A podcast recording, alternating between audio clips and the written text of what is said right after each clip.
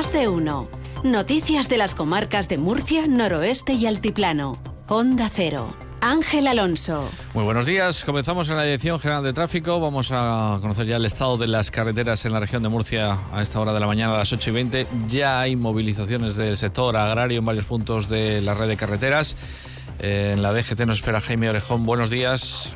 Muy buenos días. Precaución por estas movilizaciones agrícolas que hasta ahora está afectando el, acceso a la 30 a su paso por Cartagena. Al margen de esto, destacamos complicaciones ya hasta ahora, complicaciones habituales de hora punta en la A7 en Espinardo en ambas direcciones, en la A30 en Guadalupe de Maciasco, que en sentido Espinardo también complicaciones en los accesos a Murcia Capital por la A30 a su paso por Molina de Segura y la RM15 a la altura de Cañada Hermosa precaución en todos estos tramos y vías. Bueno, ahora hablaremos de esos cortes que se están produciendo en estos momentos en algunos puntos de la región de Murcia, en algunos puntos de la red de carreteras. Eh, antes nos vamos a la Agencia Estatal de Meteorología. Iván Álvarez nos cuenta las previsiones meteorológicas para esta jornada del lunes 12 de febrero. Buenos días. Buenos días. Hoy en la región de Murcia comenzamos la jornada y la semana con cielos nubosos que nos pueden dejar a lo largo de esta mañana algunas precipitaciones débiles y ocasionales, pero que por la tarde tenderán a remitir y el cielo a irse despejando, con el viento que arreciará con rachas que pueden llegar a ser muy fuertes en las sierras y con temperaturas que irán en ascenso, un ascenso que será muy notable, de hecho, con una diferencia de hasta 12 grados respecto a la jornada de ayer, por ejemplo, en Murcia, también en Mazarrón o en Molina de Segura. Alcanzaremos pues los 26 grados de máxima en Murcia, Águilas y Mazarrón, 25 en Molina de Segura, 24 en Lorca y en Cieza, 22 en Cartagena, 21 en Caravaca de la Cruz y 20 en Yecla. Es una información de la Agencia Estatal de Meteorología. 22 minutos de la mañana. En estos momentos 10 grados de temperatura en Jumilla, 8 en Caravaca, 6 en Bullas, 7 en Murcia capital.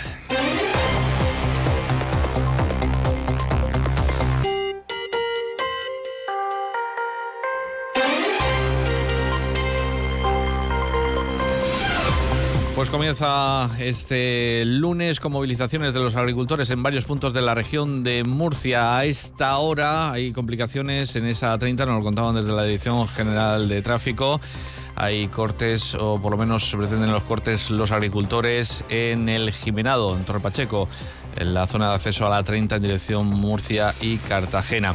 También les podemos contar que a esta hora hay un piquete en el polígono industrial de las Torres de Cotillas. En principio impide el acceso a ese polígono industrial. Y también hay cortadas algunas zonas de carreteras en la zona del Valle de Escombreras y salida hacia los barreros y el polígono de Cabezo Baeza en Cartagena. Son los movimientos, las movilizaciones que ahora mismo se registran en algunos puntos de la región de Murcia por parte de esos agricultores del movimiento 6F que este pasado fin de semana también han provocado algunos cortes de tráfico. El más destacable en la A7, a la altura de los, eh, de los Alcázares y San Javier. Durante un par de horas cortaron al tráfico esa autovía. Eh, lo más destacable de este fin de semana también lo pedía la delegación del gobierno mm, que no usaran a los menores esos movimientos de agricultores para los cortes de tráfico, ya que, por ejemplo, en uno de ellos la Guardia Civil no había podido pues actuar debido a la presencia de esos menores, actuar a la hora de dispersar las concentraciones. Unos agricultores de la comarca del Altiplano que serán los primeros en llevar a cabo movilizaciones de estas organizaciones agrarias en la región, con una tractorada de más de 100 vehículos que se va a llevar a cabo el próximo jueves.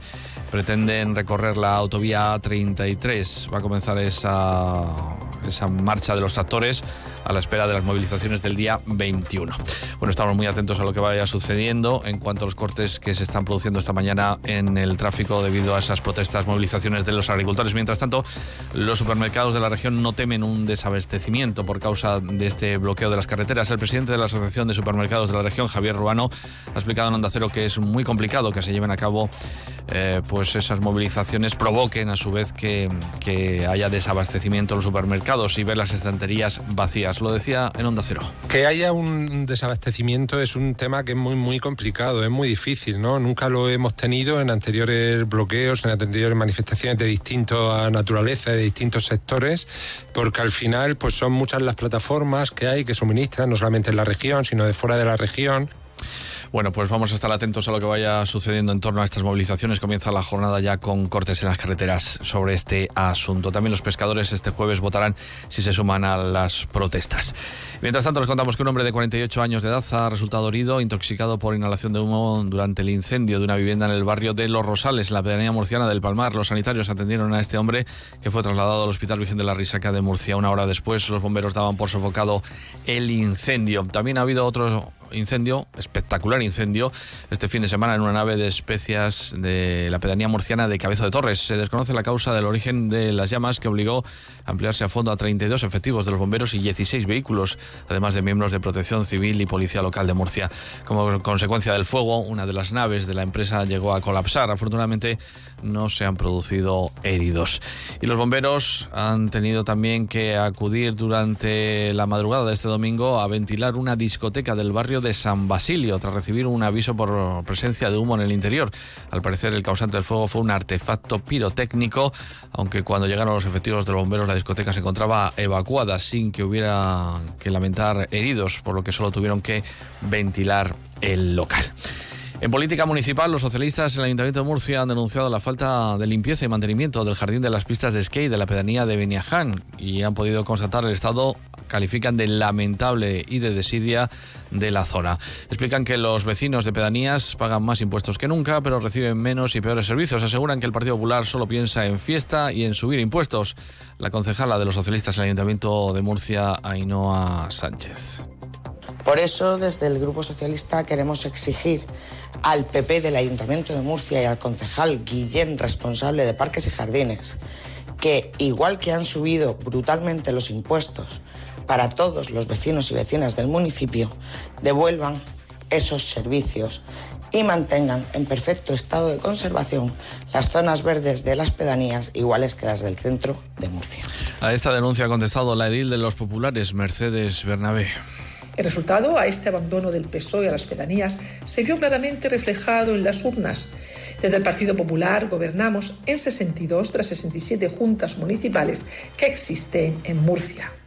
Las pedanías han recibido más tareas de mantenimiento en los últimos siete meses gracias a la planificación y a la gestión del gobierno del Partido Popular que en los 30 meses de mandato socialista. Un ayuntamiento de Murcia que ha decidido formar a los empleados municipales en distintos aspectos relacionados con la ciberseguridad. Para poner en marcha esta iniciativa, el consistorio adquiere una plataforma de formación dirigida a todo el personal y con la que se busca proteger a cada uno de los puestos de trabajo y medios informáticos que los empleados municipales utilizan. A los trabajadores se les va a formar en cuestiones relevantes para el uso de medios tecnológicos y entre las que destacan cuestiones como la detección de intentos de suplantación de identidad, el robo de credenciales, la detención de notas falsas y riesgos que conlleva el uso de dispositivos de almacenamiento extraíbles.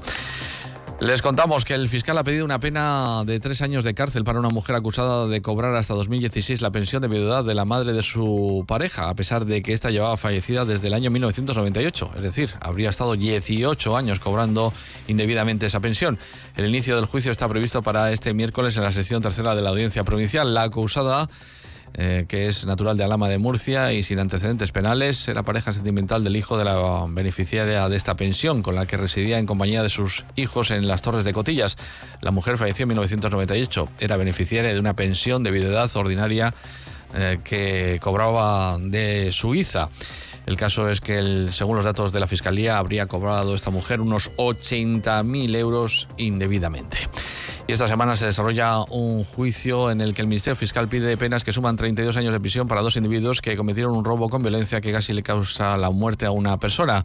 Los hechos ocurrieron en junio de 2022 cuando ambas, ambas personas que se sientan en el banquillo le dieron una paliza a otra Y el consejero de Fomento e Infraestructura, José Manuel Pancorbo, se ha reunido con la alcaldesa de Jumilla, Severa González, con el presidente de la CROE, José María Albarracín, y con empresarios de Jumilla, con la intención de avanzar en los trabajos necesarios para remodelar la carretera de El Carche. Hemos puesto de manifiesto en la reunión también la necesidad de que el Ministerio de Transporte y Movilidad Sostenible cumpla su compromiso de ejecutar el enlace de la carretera del Carche con la autovía A33. Los empresarios han mostrado su voluntad de apoyar económicamente la construcción de esta infraestructura, como se ha manifestado también la alcaldesa de Jumilla. Hasta aquí este tiempo de información. Eh, les contaremos más noticias, actualizaremos lo último en cuanto a las movilizaciones de los agricultores en los boletines informativos de las 10 y de las 11. Que pasen buen día. Más